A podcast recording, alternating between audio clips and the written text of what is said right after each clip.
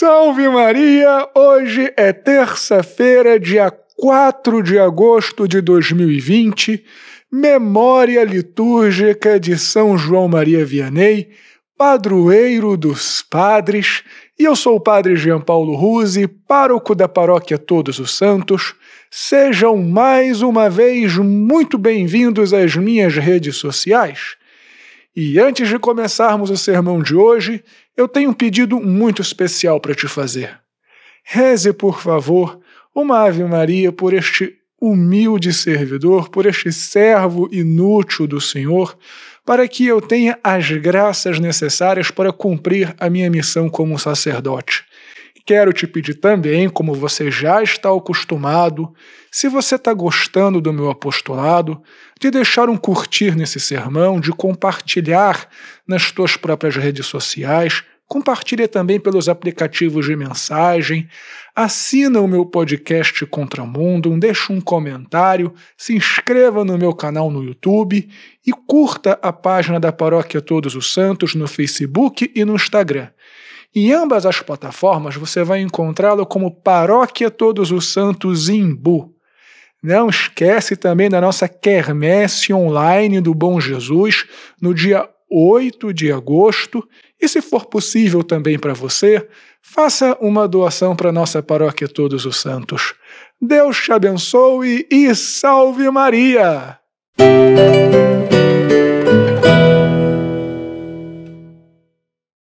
Filhinhos, como talvez vocês saibam, São João Maria Vianney é o padroeiro dos padres diocesanos, especialmente daqueles que, como eu, exercem o ofício de pároco. E existem uma série de lendas sobre São João Maria Vianney. Uma delas muito recorrente é de que ele tinha uma inteligência limitada. Então, para começar, eu gostaria de desmistificar isto que corre por aí.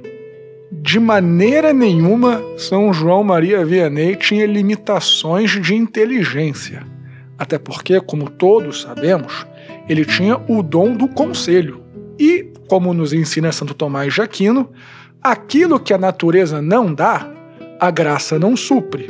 Logo, seria impossível que alguém com uma inteligência limitada tivesse um dom tão grande como o dom do conselho. O que acontecia na realidade era o seguinte: a época de São João Maria Vianney, não apenas as missas eram rezadas em latim, mas também os estudos no seminário eram feitos em latim. E já naquela época, o latim era considerado uma língua morta, ou seja, uma língua que tinha uma utilidade científica e litúrgica, mas não era a língua que o povo falava no dia a dia. Eu fico me imaginando se na minha época de seminário os estudos fossem em latim, talvez eu também tivesse fama de burrinho. Como São João Maria Vianney tinha alguma dificuldade numa compreensão perfeita do latim, ele sabia o latim suficiente para rezar a missa, mas para ter um estudo aprofundado da teologia no latim ele realmente sofria dificuldades. Então ele demorou bastante tempo para ser ordenado padre.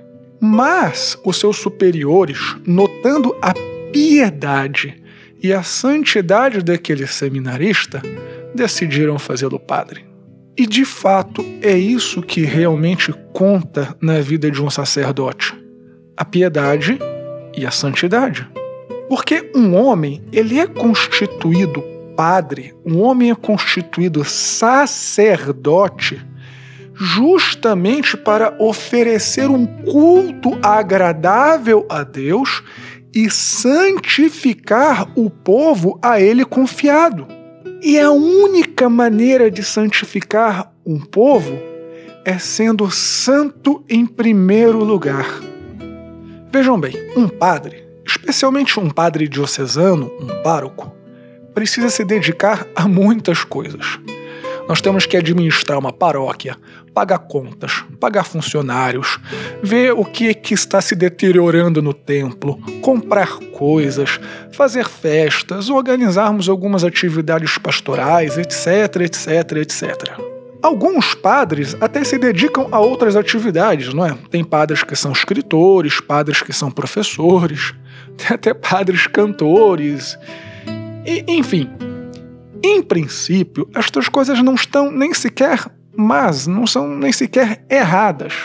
Porém, a primeiríssima atividade de um sacerdote, de um padre diocesano, de um pastor de almas é santificar o seu povo.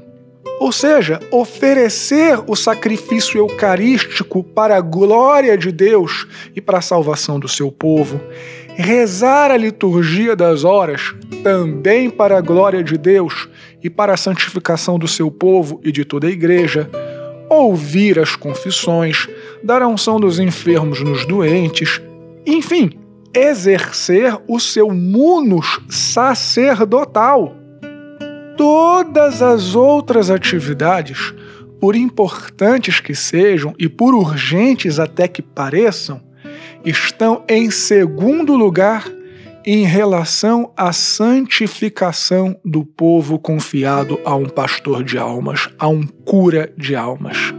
E é justamente por esta razão que São João Maria Vianney é o padroeiro dos padres diocesanos e dos párocos, porque ele exerceu com grande amor, com grande empenho e com santidade o seu ofício de pároco. Passava longas horas no confessionário, passava longas horas adorando Deus na Eucaristia, passava longas horas visitando e ungindo os enfermos. Ou seja, fazendo aquilo que um padre tem que fazer. E aquele aspecto da limitação intelectual de São João Maria Vianney, que nós já né, tocamos no começo do sermão, ainda que não seja verdade, mostra que São João Maria Vianney, sob uma perspectiva humana, não era nenhum gênio.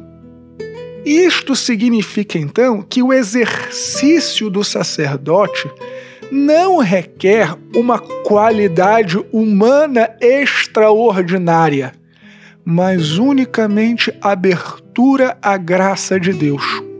Então, meus filhos, com muito amor, com muita piedade, rezem hoje por mim, rezem hoje pelo teu pároco, pelos padres que você conhece, para que nós sejamos santos, para que a despeito de tantas coisas que nós temos que fazer, nós cumpramos em primeiro lugar com o nosso dever como sacerdotes e vocês leigos também façam a parte de vocês. Afinal de contas, um dos aspectos mais bonitos do Concílio Vaticano II justamente era a ênfase do protagonismo de vocês leigos na pastoral, para que nós sacerdotes possamos fazer aquilo que é próprio do ofício do muno sacerdotal, que é a santificação do povo de Deus. Então, meus filhos, Deus nos abençoe a todos. Não esqueçam mais uma vez de rezar por mim. Deus os abençoe e salve Maria!